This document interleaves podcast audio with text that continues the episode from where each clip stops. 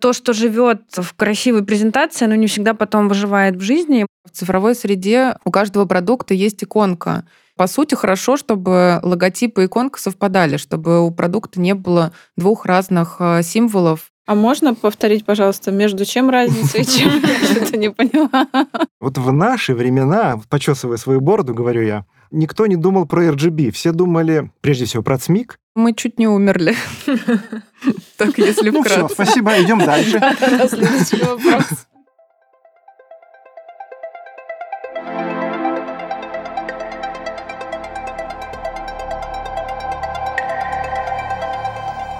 Всем привет. Мы, ведущие подкаста, собрались и разобрались. Владимир, и Татьяна Морозовы. В каждом выпуске мы берем интервью у тех, кто знает свое дело лучше других.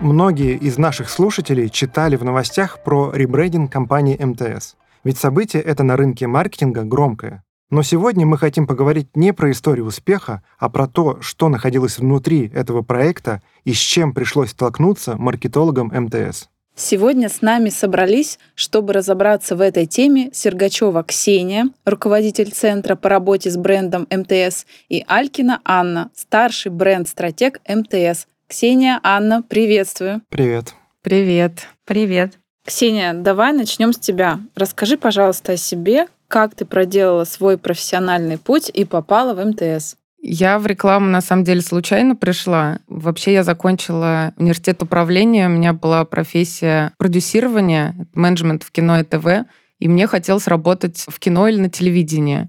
Я после института довольно плотно занялась этим. Я мечтала работать где-нибудь на Мосфильме или в Останкино. Себе очень это живо представляла. Искала что-то подобное, но мне эта индустрия как-то вообще не легла на душу. Вот в процессе, как я э, там собеседовалась и устраивалась на практику, что-то проходила, я поняла, что мне это не подходит э, ни по ритму жизни, ни по каким-то эмоциональным ценностям, которые там проявляются. И мне просто порекомендовали э, случайным образом, просто какие-то знакомые, попробовать э, в рекламу. Я подумала, что м, это как-то близко на самом деле тому, что все-таки это про какое-то тоже э, творчество и создание чего-то интересного, но при этом в каком-то более структурированном, что ли, ключе. Я на HeadHunter просто э, откликнулась на пару вакансий и попала в агентство JWT. Начинала прям с самых э, азов, с аккаунт экзекутива работала над проектами там Bayer, Mazda, Johnson Johnson, Google даже был, такие Nestle, ну, довольно интересные клиенты. Мне очень нравилось. Первые месяцы меня прям перло, как мне нравилось. Я думала, господи, как здорово, как интересно, какой классный коллектив, какая классная атмосфера. Мне было очень все интересно. Потом мне стало интересно вовлекаться в стратегические проекты, и я э, из аккаунтов перешла в стратегию. Работала стратегом в этом же агентстве, и через какое-то время перешла в МТС, в департамент маркетинговых коммуникаций, где работала сначала менеджером по коммуникациям, мы создавали там от стратегий до проектов для разных каналов, и digital -кампании, и ТВ-кампании, и какие-то интересные офлайн активации Через год я стала руководителем направления, вела несколько там бизнес-сегментов, и потом уже по какой-то своей специфике, видимо, а, стратегической, э, как-то больше я тяготела, и меня так руководство подталкивало в сторону бренда и имиджа. А, я начала в этом направлении а, какую-то свою экспертизу нарабатывать, и все такие проекты, э, где нужна была какая-то глобальная стратегия или брендинговые вопросы, они постепенно ко мне отошли. У меня э, образовалась группа по бренду, и потом вот мы выросли до центра по бренду, который сейчас у нас насчитывает 9-10 человек. И, ну вот, а, команда собралась, на самом деле, в большей степени под вот этот большой ребрендинг. Сначала у нас был там человек 4, Потом мы постепенно, понимая, как сильно растет э, запрос на такие задачи, как сильно объем задач наших увеличивается, у нас э, собралась команда больше. То есть у нас сейчас в команде есть э, вот Аня Стратег, есть менеджеры по брендингу, есть арт-директор, дизайнер, есть группа по имиджевым проектам и мерчу. То есть такой достаточно разноплановый, интересный состав.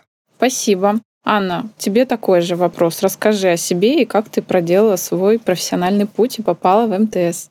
Я начала работать еще, когда училась э, в институте. И училась я не тому, чем я в итоге занимаюсь. Но на третьем курсе я поняла, когда у нас появился предмет маркетинга, я поняла, что хочу заниматься этим. И уже на пятом курсе я пошла работать в небольшое, очень маленькое российское рекламное агентство – не могу до конца сказать, чем я там занималась, мне до сих пор не очень ясно. Но это был такой первый опыт, первое какое-то знакомство с э, маркетингом. И мне вообще хотелось очень работать в рекламном агентстве. Но я совершенно не представляла, как рекламное агентство устроено и чем я могу там заниматься, если я не копирайтер и не арт-директор, и что еще там э, можно делать, было непонятно. Поэтому я туда никак не могла попасть, не могла найти себе там какое-то понятное применение. И после института я пошла по программе вот набора молодых специалистов в Samsung, э, тоже в отдел продуктового маркетинга. Анна, какой институт? А, я закончила Плехановскую академию по специальности мировая экономика. Здорово. Да, но совершенно это было неприменимо к моей жизни, это было совсем не то, чем я в итоге хотела заниматься. Ну, получается, институт тебе помог, да? Институт мне помог тем, что, ну, во-первых, э, я там поняла, что есть вообще маркетинг, и когда uh-huh. я поняла, что мне нравится маркетинг, э, я еще поехала учиться в Австрию, и там можно было выбирать, чему ты хочешь там учиться весь семестр. Прокачивать, да? И я выбрала вот все, что было связано с маркетингом и брендингом.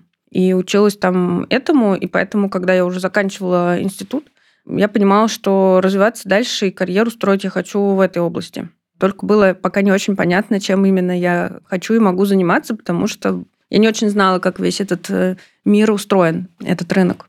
К тому же я смотрела, там, читала книжки про рекламу, и мне казалось, что так классно, так здорово, там такой движ э, в агентствах происходит, и мне очень хотелось туда влиться. Ну, я поработала в Samsung год. По сути, я была ну, там это называлось продукт менеджер За мной был закреплен продукт. Я там занималась э, каким-то прайсингом, какими-то маркетинговыми активностями небольшими. Ну, мне в тот момент показалось не совсем то, чего я хочу. И так вот э, вышло, что меня пригласили в GWT, в агентство, и на должность э, джуниор-стратега. И я тогда подумала, вау, классно, бывают еще стратегии в агентстве. Это похоже на то, чем я могла бы заниматься. И вот так вот я попала, в общем, в этот э, рекламный мир, в который я хотела попасть. Мне очень нравилось то, чем я занимаюсь. И с джуниор-стратега я выросла там до стратега. Там я познакомилась э, с Ксюшей э, Сергачевой, которая тут. Вот. Но потом я ушла в декрет. И в декрете еще тоже всякие разные проекты пробовала делать сама, пробовала работать на фрилансе, изучала тоже немножко digital -маркетинг, SMM-стратегию. Эм потом я вернулась опять в JWT, там работала удаленно. Э, но мне хотелось уже что-то еще попробовать, чего-то большего, и хотелось выйти уже на полный рабочий день так как-то вот вышло, что как раз когда я начала думать, что, в принципе, я и там, моя семья все готовы к тому, чтобы я наконец-то вышла на полный рабочий день работать и как-то строить свою карьеру дальше, э, мне позвонила Ксюша и говорит, ты не хочешь к нам прийти поработать? Да как вообще там поживаешь? У нас тут классные э, вообще намечаются проекты, будет очень много стратегической работы. Приходи. Я подумала, вау, классно. В МТС и классные стратегические работы. Я хочу. Как хорошо, когда в твоей жизни есть Ксюша, да? Человек, который может позвать тебя из э, агентства, как я понял, из того агентства, э, из которого чаще всего МТС с рынка и забирает своих маркетологов.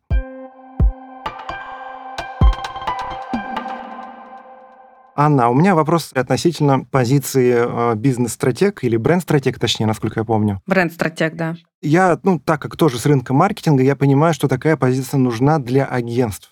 Правильно я делаю выводы, что тебя взяли в МТС буквально с твоими скиллами, с твоим названием должностью, как раз для того, чтобы вот эту экспертизу выстраивать не через агентство, а внутри выращивать? Или там есть свои тонкости? Расскажи подробнее. У меня была экспертиза в JWT, я была коммуникационным стратегом. В МТС я занимаюсь бренд-стратегией.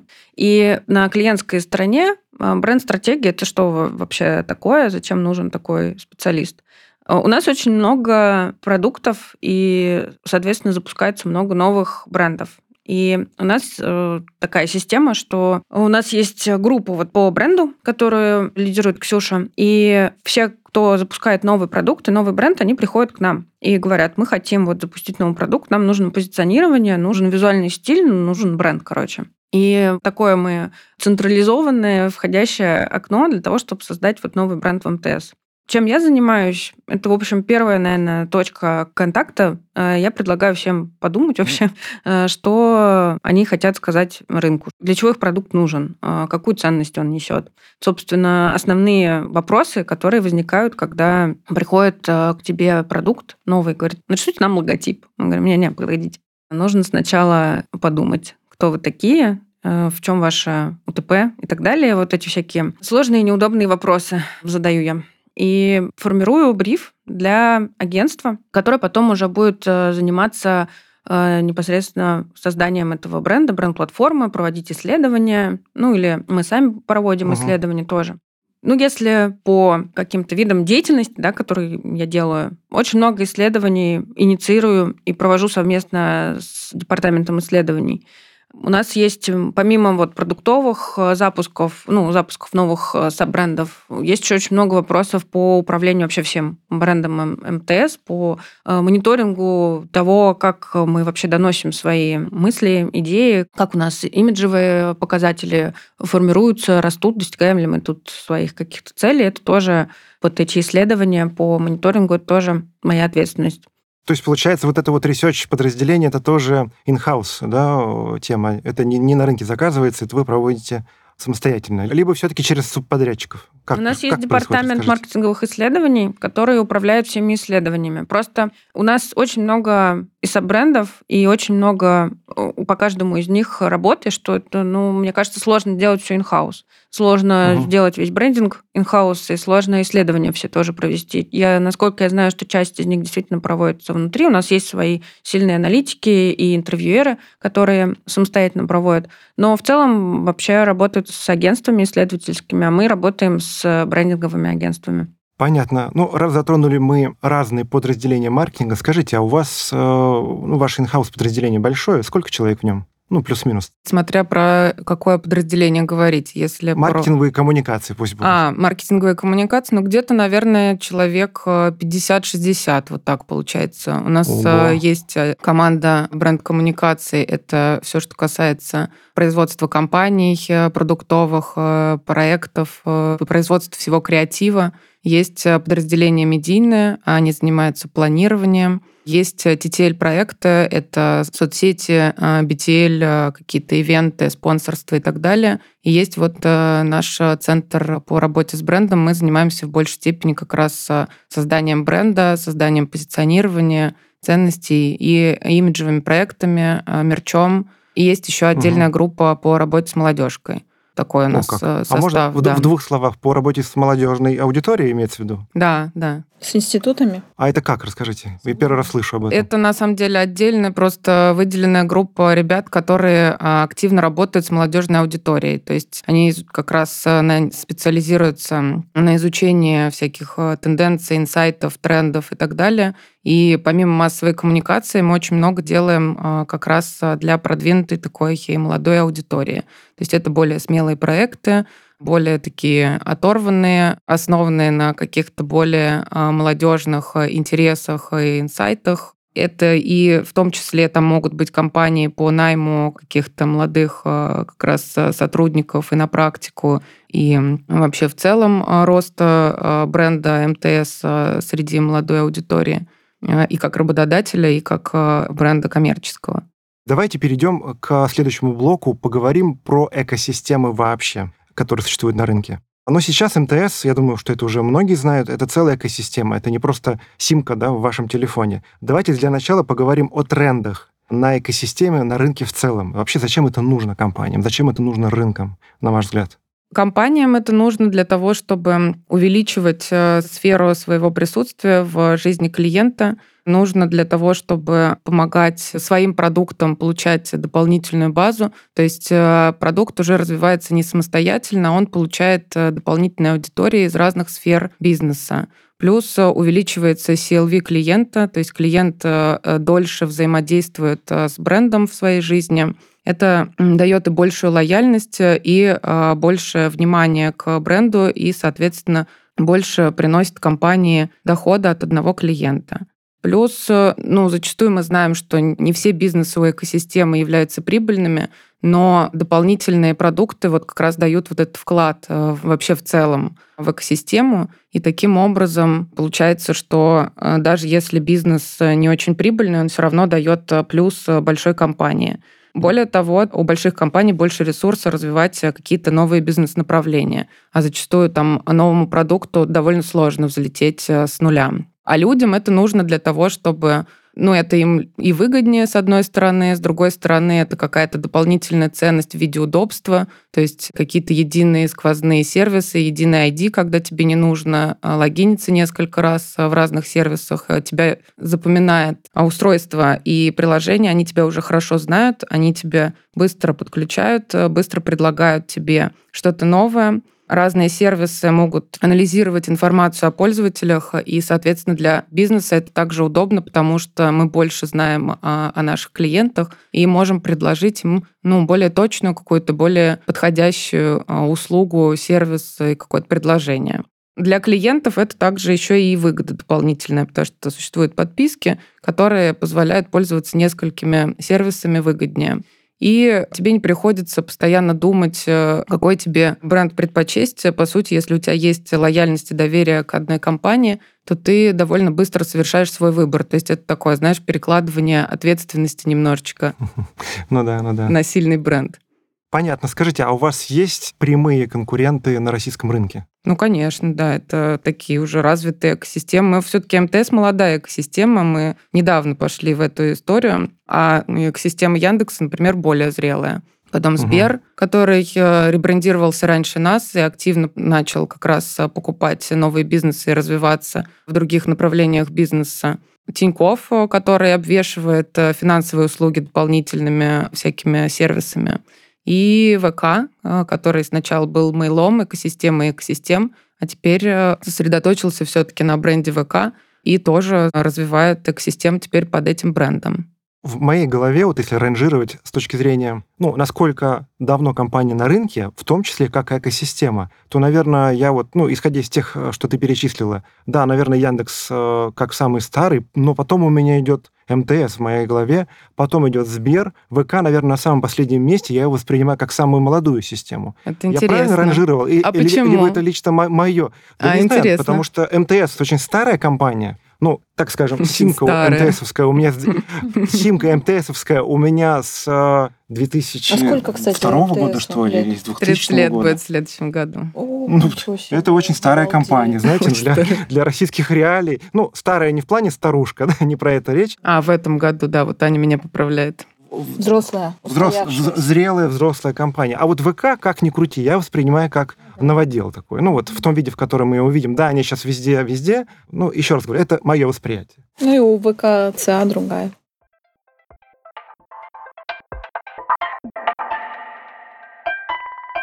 Анна, Ксения, расскажите, пожалуйста, поподробнее про экосистему МТС. Очень интересно.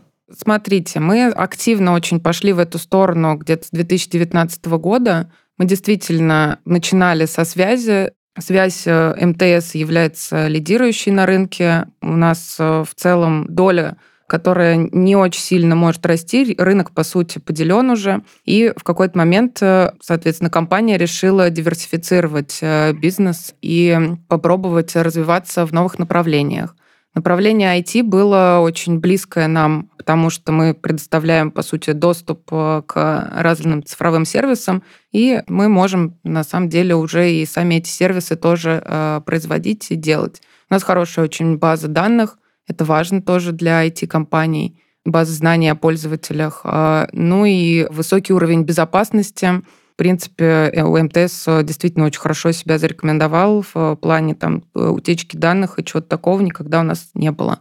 В 2019 году мы действительно э, двинулись в этом направлении. У нас появились э, такие сервисы, как э, МТС-музыка, МТС-библиотека. Это нынешние Строки. Мы купили Ticketland, Пономиналу. У нас появился саббренд МТС Live, который развивается и с точки зрения билетного сервиса, и с точки зрения своего собственного контента, привозов, организации мероприятий и собственной площадки – у нас давно уже был э, МТС-банк, фиксированное домашнее ТВ. А сейчас мы идем в сторону умного дома и э, развития вот, э, вот этих технологий. Нам в этом смысле хорошо очень поможет как раз наша фиксированная связь, это домашний интернет и ТВ, потому что нам легче заходить к клиентам в дома. МТС Travel запустился вот прям совсем недавно. Тоже там у нас есть и купленные активы броневика, и тонкости туризма как медийная э, площадка. МТС Авто — это мультимедийная система, которая позволяет э, синхронизироваться с телефоном и настроить все в машине э, супер удобно. Твои любимые сервисы на большом экране. А мы производим и железо, это голова, как раз вот эта мультимедийная система, которая устанавливается в авто, и софт, который позволяет как раз пользоваться всеми своими сервисами. Ну, в B2B у нас много Очень тоже. много, да. Очень много B2B направлений. Это облачный бизнес, кибербезопасность. МТТ мы купили и сделали на его базе МТС Exolve, сервис для разработчиков. Ну, если просто прям совсем сказать про, наверное, умниканальные коммуникации с клиентами. Угу, угу. МТС это рекламный бизнес э, тоже, который сейчас активно очень э, развивается. А мы пошли действительно в очень много разных сфер. В этом смысле у МТС, наверное, такая сильная сторона — это entertainment и досуг. Это и всякие цифровые контентные сервисы. Кион, кстати, забыла упомянуть. И путешествия, то есть это вот ну, такой большой сегмент э, развлечений и досуга. Поэтому мы, когда позиционирование выстраивали, тоже это имели в виду, что это наша такая сильная сторона, на которую мы можем а, делать э, эмоциональную ставку. Тогда давайте перейдем, наверное, к самому интересному, поговорим по понятиям про то, что было под капотом проекта, да, который вы осуществили недавно на рынке. Но для начала, как бы, давайте будем плясать от динозавров. Расскажите про ваш ребрендинг, но сначала в преломлении. В чем разница в двух словах между ребрендингом и рестайлингом? Вот по моей практике даже опытные маркетологи не все понимают, в чем состоит такая разница. Но разница на самом деле простая. Э, рестайлинг — это скорее такие внешние визуальные изменения, когда, например, бренд э, не очень соответствует э, современным трендам, то есть он выглядит немножечко устаревшим, или если у него чуть-чуть э, меняется фокус позиционирования, или он понимает, что его визуальная идентика не очень хорошо доносит те смыслы, которые заложены в бренд, ну вот чаще всего тогда случается рестайлинг. Ребрендинг — это изменения, которые затрагивают в том числе фундаментальные изменения в философии и в бизнесе. В нашем случае было изменение с точки зрения вообще бизнес-фокуса, то есть э, в целом компания очень сильно поменяла свою бизнес-экспертизу. За этим последовало изменение философии, и за этим последовали очень серьезные визуальные изменения. А вот такой вопрос. А мы сейчас э, живем во времена, когда горизонт планирования составляет буквально один месяц, но вы решили осуществить вот такой сложный проект, как ребрендинг. Для каких он целей проводился и вот почему именно вот сейчас в это время? Но мы под это время, конечно, не, не подгадывали ничего, и для нас это действительно была такая помеха, потому что время неспокойное, и для перемен больших, наверное, время не самое удачное. Но а, так как внутри эта потребность в изменении назрела уже очень сильно, у нас изменился бизнес-фокус, нам уже невозможно было существовать в той системе идентичности, которая была, у нас изменилась э, философия, вообще бренд очень сильно поменялся. Это происходило ну, не месяц и не два, э, это несколько лет изменений. То есть вот этот ребрендинг — это такое э, финальное завершение того, что произошло в компании. У нас была и большая трансформация бизнеса, поменялись все процессы внутри, поменялась структура компании, появились продуктовые команды, которых раньше не было. Очень сильно бюрократия сократилась, появилось много продуктов, которые уже не умещались ни по смыслу, ни по ценности, которые они людям несли, ни по визуальному проявлению, ну никак не помещалось это в то, что было у МТС. И первый шаг наш был сначала в 2019 году такой действительно был рестайлинг, наверное, самоосознание, что мы движемся уже в другом направлении. И потом где-то два года вот мы зрели и собирали это все по крупицам. То есть сначала мы собрали архитектуру бренда новую со всеми бизнесами, которые есть, выстроили это в некую систему, Потом этому всему а, создали философию, проанализировав вообще все то, что у нас есть, какие сильные стороны у МТС есть, какие активы надо сохранить, потому что бренд сильный, брендом пользуются миллионы, десятки миллионов людей, бренд э, любят, э, узнают очень хорошо. Это нужно было сохранить. Проанализировали то, куда мы идем, а, и то, что нужно привнести в бренд, э, что нужно изменить много исследований проводили. Они, кстати, многие из них попали не на самое удачное время, когда исследования проводить э, не рекомендуется. Тем не менее, применяли разные методики. То есть что-то мы проверяли, исследовали на людях, что-то мы уже воркшопили и штормили сами, когда невозможно было проводить опросы. И вот э, мы сформулировали новую концепцию бренда, после этого перешли к созданию идентики. У вас получается непростой ребрендинг, а мульти-ребрендинг, учитывая то, что у вас экосистема. Скажите, а была ли у вас возможность подглядывать или, так скажем, списывать с того же западного опыта, что, в принципе, является нормальной практикой? Или такого опыта просто не существовало на тот момент? Мы, конечно, проанализировали все, наверное, экосистемы мировые на то, как они устроены, как у них устроены архитектуры, как они выглядят, какая у них э, преемственность от материнского бренда с брендом. Мы очень внимательно следили за нашими локальными ребрендингами Сбера и ВК и смотрели, кто как выстраивает структуру, и что самое важное для нас было, как эти структуры дальше живут. Хороший вопрос. Да, потому что то, что живет в красивой презентации, оно не всегда потом выживает в жизни. И мы это уже знали тоже по собственному опыту, потому что мы перед тем, как э, совершить вот этот отказ от яйца, мы очень долго упражнялись э, с яйцом. Мы думали, как его все-таки сохранить и развить, как развить на его основе структуру, архитектуру визуальную, и понимали, что оно все равно нас очень сильно ограничивает. И в том числе вот подтверждение этому мы находили в западных примерах. Мы смотрели там на Amazon, на Virgin и понимали, что ну, вот эти вот мастодонты на самом деле не являются каким-то образцом как мне кажется, именно визуального брендинга и какой-то четкой структуры. На самом деле, когда погрузились туда глубже, поняли, что у них там у самих какой-то хаос творится, но именно в, с точки зрения архитектуры и визуальных. По сути, у Амазона нету даже какой-то целостной визуальной идентики. Они довольно сильный старый бренд и не могут себе позволить такую беспорядочность. Но когда мы выстраиваем новый бренд, хотим э, дать рынку такой большой сигнал и, наоборот, помочь им разобраться в том, что у нас происходит, мы не можем, конечно, такой беспорядок устраивать. Мы должны, наоборот, все упорядочить. И в этом была такая достаточно сложная работа в том, как э, создать эту архитектуру, Э, визуальную, смысловую, как э, сохранить э, ну, то, о чем сейчас говорила да, Ксюша, как сохранить то, что нам важно было сохранить в МТС, и при этом привнести туда какую-то свежесть и новизну, так, чтобы новые сервисы, которые запускались, они тоже могли отражать важные нам смыслы и дополнять бренд новыми, и в том числе визуально тоже.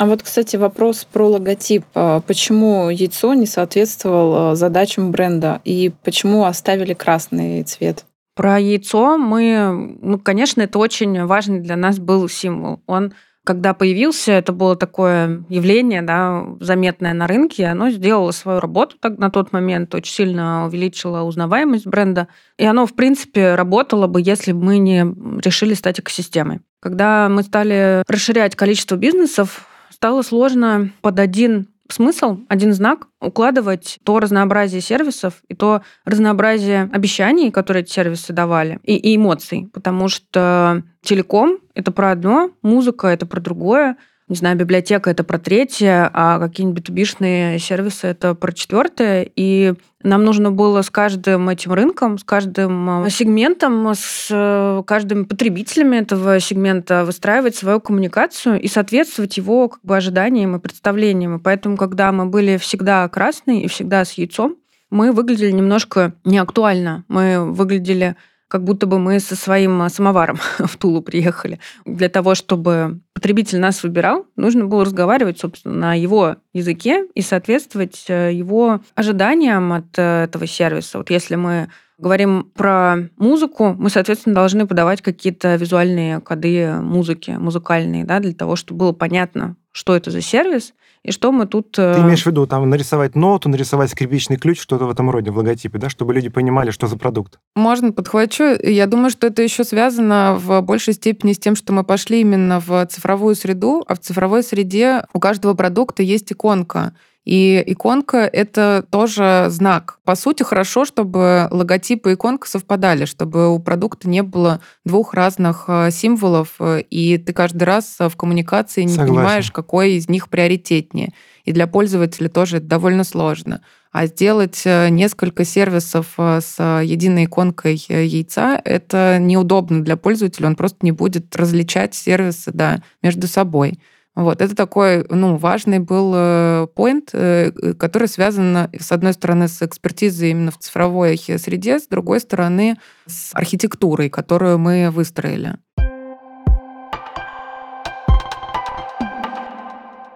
Раз мы заговорили про иконки, ну вот в вашей экосистеме находится бренд Кион. Это домашний кинотеатр, да? Угу. И я вижу, что после ребрендинга вместо яйца теперь по углам, а, ну, грубо говоря, квадрата расставлены три буквы МТС. Угу. Собираетесь ли вы таким образом маркировать ну, такие бренды, которые не совсем про телеком, как Кион?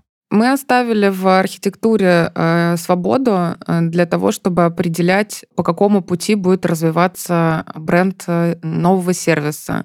И среди таких типов есть э, саббренды, которые более тесно связаны с МТС. Э, то есть они и называются, в нейминге есть МТС Music, МТС Умный дом. Строки, да, например? Да.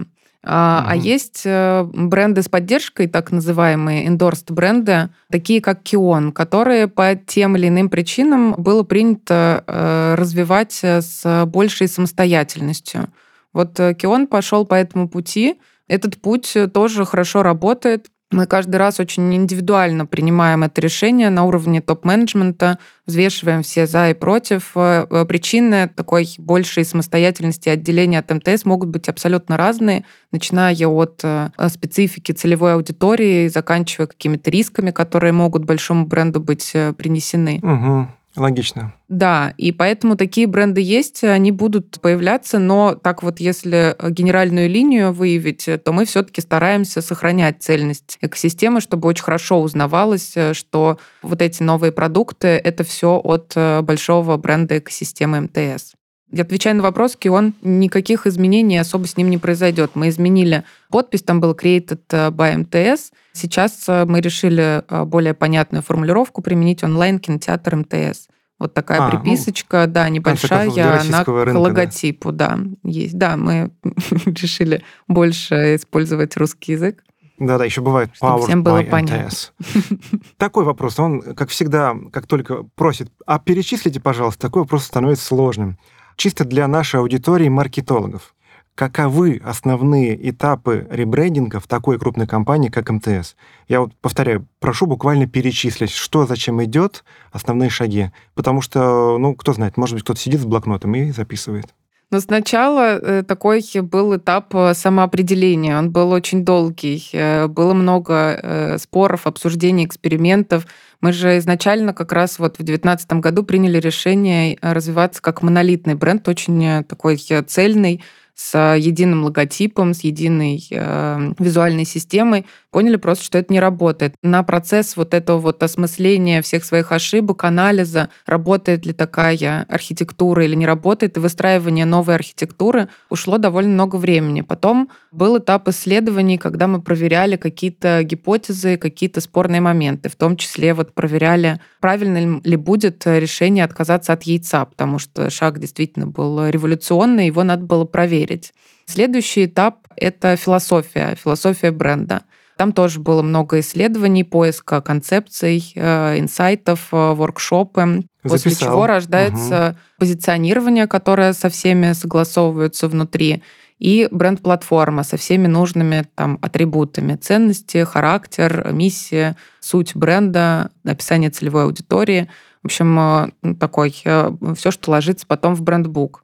И после этого разработка идентики. Ну, на самом деле, сразу скажу, что э, чуть-чуть мы, вот как бы эти этапы, они друг на друга наслаивались, потому что времени было тоже не очень много, мы торопились все-таки не растерять вот это вот, не расплескать воду по пути. Поэтому э, к идентике мы там приступали чуть раньше, чем точные формулировки какие-то у нас появлялись.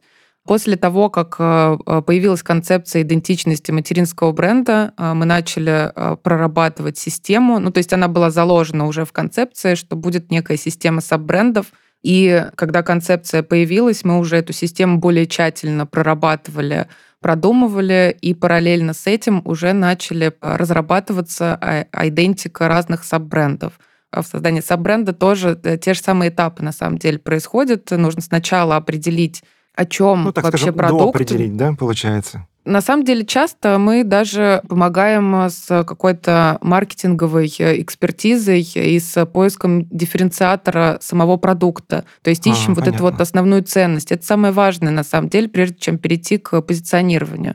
Потому что позиционирование тоже нужно на чем-то строить, на вот этой вот уникальности, на том, почему этот продукт э, будет сильным и будет способен свою долю рынка заполучить. Поэтому сначала проделывается вот самоопределение продукта, потом а, поиск позиционирования. Иногда там есть э, достаточно длительные процессы типа сегментации аудитории, чтобы найти тот самый правильный сегмент, э, который поможет продукту стать сильным и выделиться. Потом а, разработка позиционирования, потом идентика. Такой вопрос, э, Анна, Ксения, скажите, пожалуйста, были ли допущены ошибки в вашем проекте и поделитесь, какие. Это, мне кажется, тоже очень полезная информация. Ну, ошибки, конечно, есть. Говорите всегда. смело. Ну, просто мало кто про них говорит. Это правда. На самом деле они просто не всегда очевидны при первом запуске. У нас есть ошибки, связанные там с э, визуальным а, воплощением. То есть, э, например, мы не очень э, обращали внимание на разницу цветов между цмиком и RGB. То есть мы понимали, конечно, что цмик не такое дает хороший, сочный, красивый цвет, а все вот, вот оно, вот оно современное очень, поколение. Очень жухлым, да. А можно повторить, пожалуйста, между чем разница и чем? Я что-то не поняла. Я думаю, что много кто не допонял. Это уже из дизайна терминология. Есть э, две системы цветопередачи. Это CMYK э, и RGB при печати всегда используется цмик. А, и все, цвет... да. и все цвета угу. переводятся а, знал, в... Да? Конечно, конечно.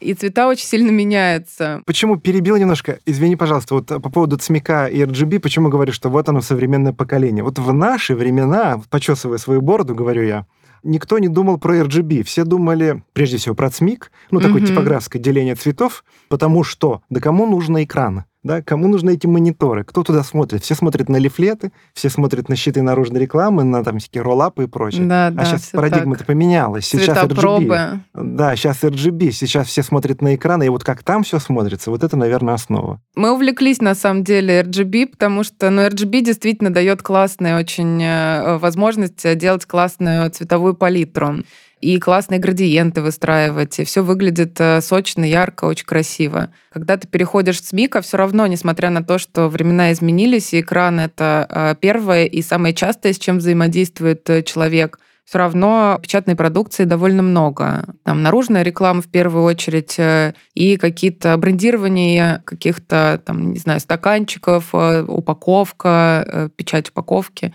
Это все у нас есть, присутствует в коммуникации. Поэтому на этом мы немножечко поломались. То, что у нас много цветов сильно изменилось именно в ЦМИКе, и мы прям в типографии проводили несколько ночей чтобы выводить э, правильные цвета. Мы даже нашли типографии, у которых есть софт, который переводит э, RGB в ЦМИК э, более качественно, но таких типографий очень мало. По факту приходится О, часто работать с типографиями, которые специализируются на очень больших объемах производства, и они так не заморачиваются, на самом деле, ну, по, да, по качеству. Да. А иногда ну, мы довольствуемся теми подрядчиками, которые есть у наших партнеров. Ну, ну общем, понятно. Это не всегда контролируемо. никто не отменял. Да.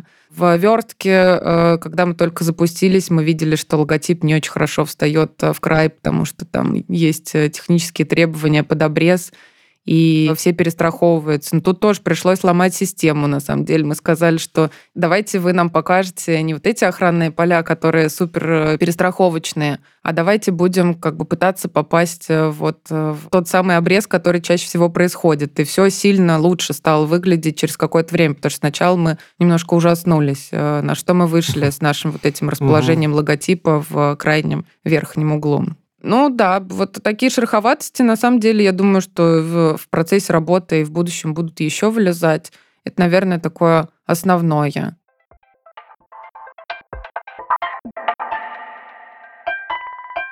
Мы услышали в начале беседы, что в одном только Маркоме у вас 50 человек э, в штате. Скажите, как в целом этот проект повлиял на общую нагрузку? Ну, вы же занимались не только ребрендингом, никто не отменял все остальные задачи ежедневные, которые необходимо выполнять каждому специалисту. Можете рассказать? Ну, мы чуть не умерли. Так, если ну, вкратце. Ну все, спасибо, идем дальше. Следующий вопрос. Правда, это было очень тяжело. Это очень большой проект, э, очень объемный. А какой бар вы выбрали потом, после проекта, когда все закончилось? Не бар, а санаторий. Или санаторий, может? Мы выбрали Яуза Space.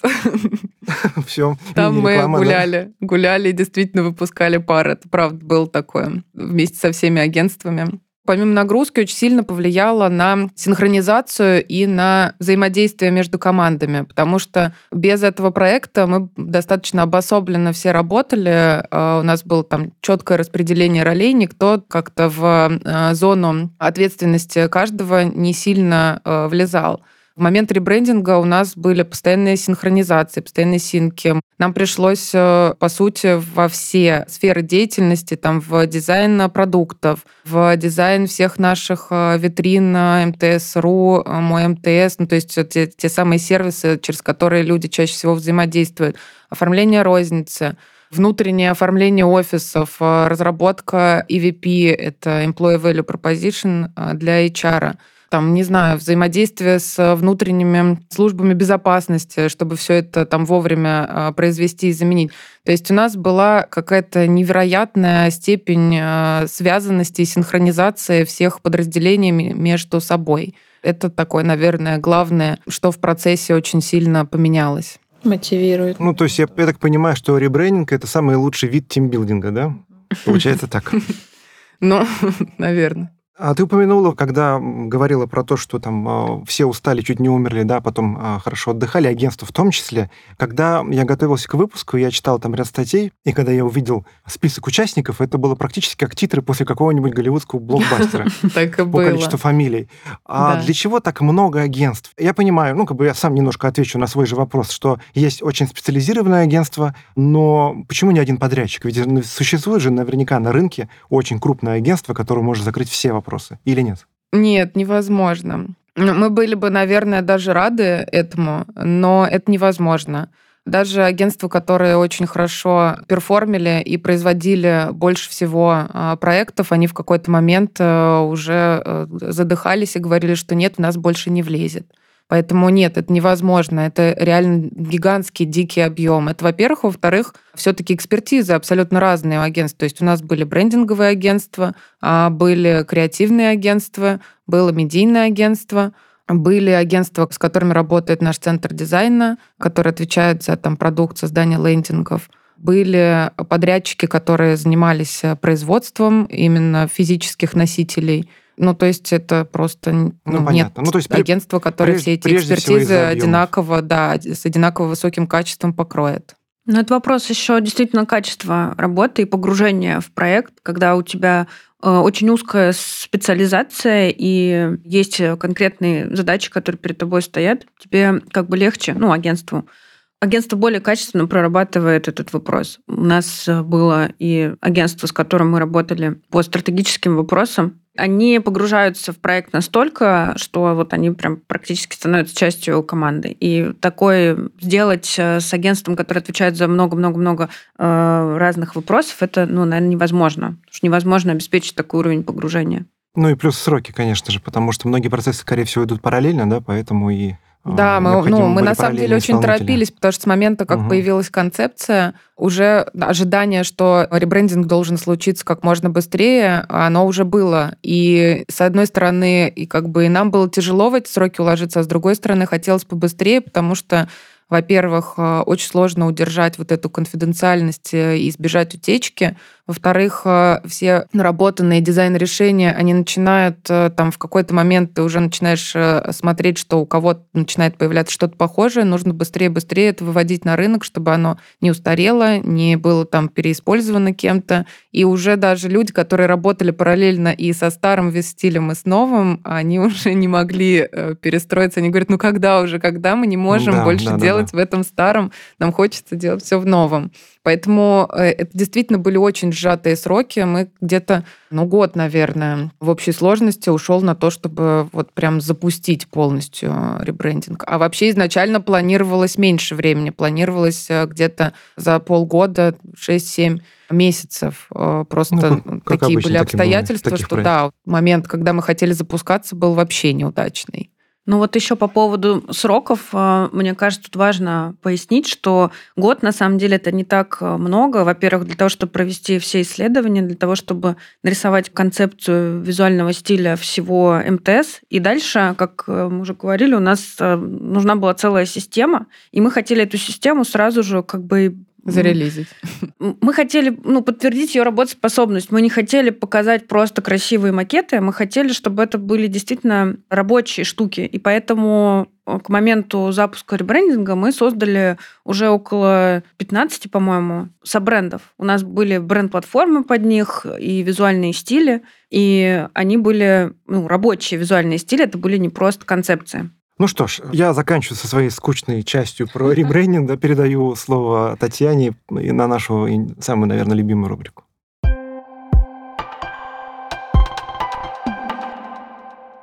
Да, это у нас рубрика «Совет с пользой». Э, конечно, очень интересно слушать про ребрендинг, и мне кажется, нужно собирать отдельный выпуск, э, чтобы вы рассказали подробнее про ваши ценности, вашу ЦА, что бренд хочет донести. Ну, это мне интересно, но у нас сегодня немножко другая тема. Переходим к совету с пользой. Анна, скажи, пожалуйста, какой у тебя жизненный принцип и что заряжает и вдохновляет? После ребрендинга.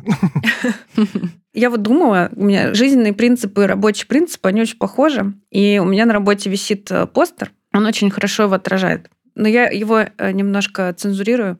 А если э, отразить его смысл, он про то, что не надо делать, надо думать. И он такой немножко идет в разрез с современными, мне кажется, тенденциями, когда ну, да, да. все бегут и делают. Но для меня и в жизни, и в работе важна рефлексия. Прежде чем я принимаю решение, что-то делаю, я думаю. И мне кажется, это важно. В моей работе бренд-стратега — это как бы основная вообще штука, которой я занимаюсь. Это точно. Да, я думаю. И когда к нам приходят люди из продукта и говорят, нам надо ну, просто название, просто логотип. Такие, ну, так не бывает. просто название, просто логотипы. Давайте подумаем, давайте порефлексируем, что в чем там ваша ценность, э, какая у вас Найти особенность. ДНК. Да. И ну, в жизни примерно так же прежде чем куда-то ринуться и что-то делать, я думаю, насколько мне это действительно это мое, и мне это нужно, и какую ценность от этого я получу. Поэтому да, такой вот у меня девиз. Что заряжает, что вдохновляет? Работа? А работа, на самом деле, еще мне один очень готова. нравится. Нет, еще один ребрендинг э, нет. Передых, да, сделаем? Ну, ребрендинг это такой большой масштабный проект, он действительно очень вдохновляет. И вообще сама мысль о том, что я делаю, участвую вот в ребрендинге такой большой компании, и то, что получается, оно действительно очень нравится. И оно нравится не только мне, но и куче людей, которые это видят в компании. И это, в общем, какое-то общее такое движение, которое всех как-то вдохновляет. Оно действительно мотивирует. Будет что рассказать внукам. А, Будет что рассказать внукам и написать в резюме. Но проводить еще один ребрендинг э, в ближайшее время нет. Спасибо. После санатория обязательно. Э, Ну, это действительно очень сложный, выматывающий проект. Понятно, зачем ты его делаешь, но в нем важна также какая-то длина этой дистанции. Когда ты бежишь марафон, ты понимаешь, что когда-то он закончится. И вот важно, что этот проект, он закончился, но при этом как бы, работа, она все равно не закончилась. У нас появляются бренды, и мы их уже делаем в новом э, бренде. Это тоже классно, потому что теперь мы можем это все релизить, а не просто держать в столе и никому не рассказывать, пока это все не вышло в свет. Теперь мы сразу это все выносим. А помимо работы есть еще куча всяких классных вещей и увлечений, и вообще лето на улице. Это Это тоже да. очень заряжает. Литературу посоветуй нашим слушателям, пожалуйста. Что читаешь, Ну, слушаешь? наверняка даже она отвлекает все-таки от таких марафонов, как ребрендинг. А, Я не читаю вот время специализированную какую-то литературу, и, честно говоря, ну, я много книг по маркетингу читала после института, наверное, и всю основную такую маркетинговую классику тогда перечитала, там, Траута, Котлера. И мне кажется, в основе оно как бы глобально ничего не изменилось. А вот какие-то новые тренды, инструменты, воркфреймы, они в доступе, они меняются настолько быстро, и появляются какие-то новые, что э, читать про них книги кажется уже не очень актуально. И если мне нужно узнать какую-то конкретную информацию про какой-то инструмент или что-то новое подчеркнуть, я, скорее всего, пойду в Google. Теперь я еще пойду в чат GPT, пойду в YouTube, смотрю видос. И я думаю, что в современном, очень активно меняющемся мире как будто бы это более эффективно даже, чем э, читать книги, которые достаточно быстро устаревают. Появился вопрос, э, спроси у чата GPT. Такой у меня совет. Спасибо. Тогда те же самые вопросы, Ксения, тебе. Совет с пользой, жизненный принцип твой и что заряжает, что вдохновляет, ну и литературу. Ну, жизненный принцип в одном слове как-то мне, наверное, сложно сформулировать. Я думаю, что это какая-то осознанность э, и создание ценности. Это такая важная часть меня. То есть мне важно, чтобы все было осмысленно, и то, что я делаю, и то, что то, для чего вообще я существую, и то, что делают другие на самом деле. Второе важное для меня слово — это расширение — расширение какого-то и опыта, и границ, и знаний своих. Я вот поняла, что я не могу в этом смысле остановиться. Я периодически излишне даже себя нагружаю какими-то активностями и обучениями, еще какими-то вещами. Поэтому мне кажется, это важным для того, чтобы ты постоянно чувствовал себя живым, для того, чтобы тебе всегда было любопытно и интересно.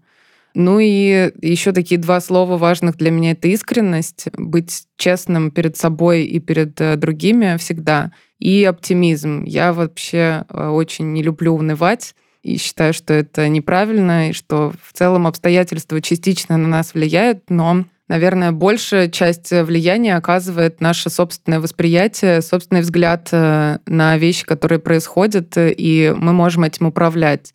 И жить надо в удовольствии, в кайф, и стараться не допускать каких-то падений и погружений в какие-то негативные вещи. Ксения, что заряжает и вдохновляет?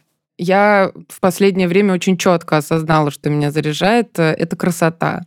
Ну вот красота во всем, не знаю, красота визуальная, красота человека, красота в интерьере, в одежде, в танце природы. То есть вот это то, от чего я прям реально очень серьезный эстетика, заряд. Да? Эстетика, да.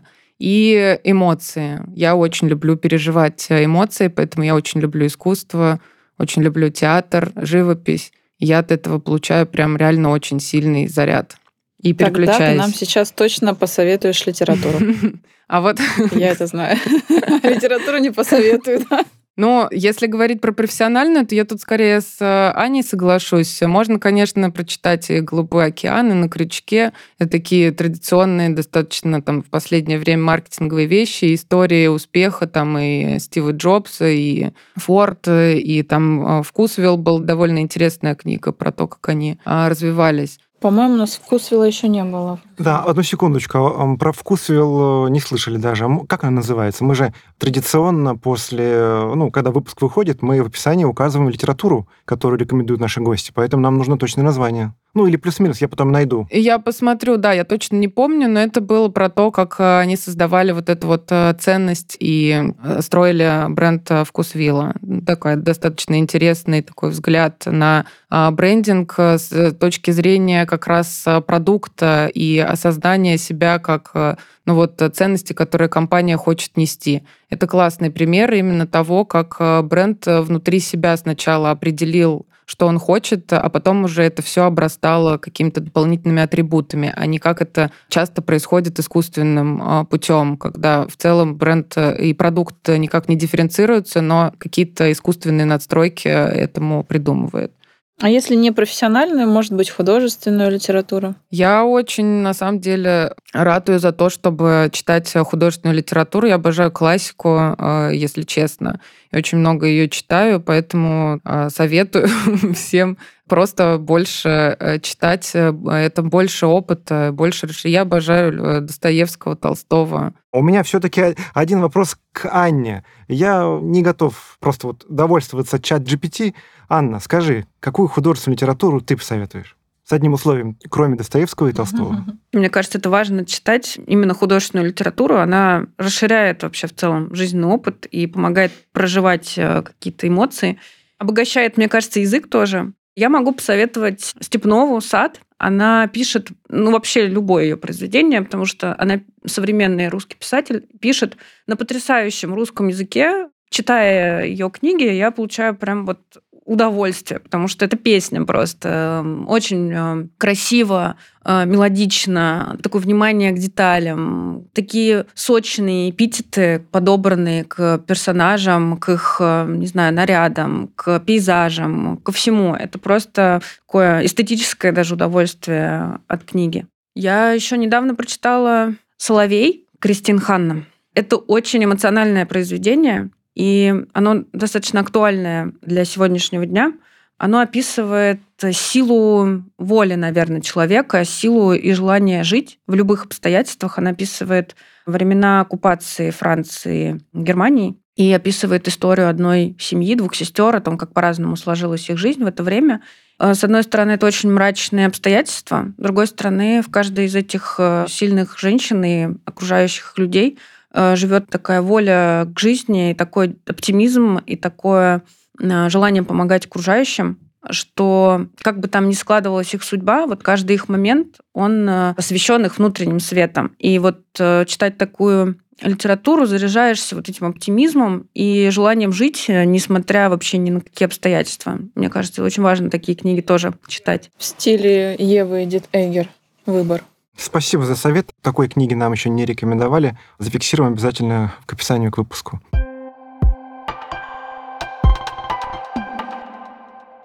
На этом на сегодня все. Ксения, Анна, спасибо, что спасибо собрались э, вместе с нами и помогли разобраться в этой теме. Ну, во-первых, тема, конечно, большая, и времени нужно больше, и Таня права, что нужно собираться еще отдельно, да, и проговаривать э, и э, ту философию, которую вы заложили, да, в ребрендинг. Э, это будет тоже очень интересно нашей целевой аудитории, нашим слушателям. Ну, дай бог соберемся, да, договоримся уже, как говорится, в кулуарах об этом. Давайте напоследок вспомним, что сказал американский маркетолог, соавтор вместе, так вот на секундочку, с Джеком Траутом понятия позиционирования Эл Райс. Наилучший путь для построения нового бренда – это следовать за существующей категорией и затем создать новую, в которой вы имеете шанс оказаться первым.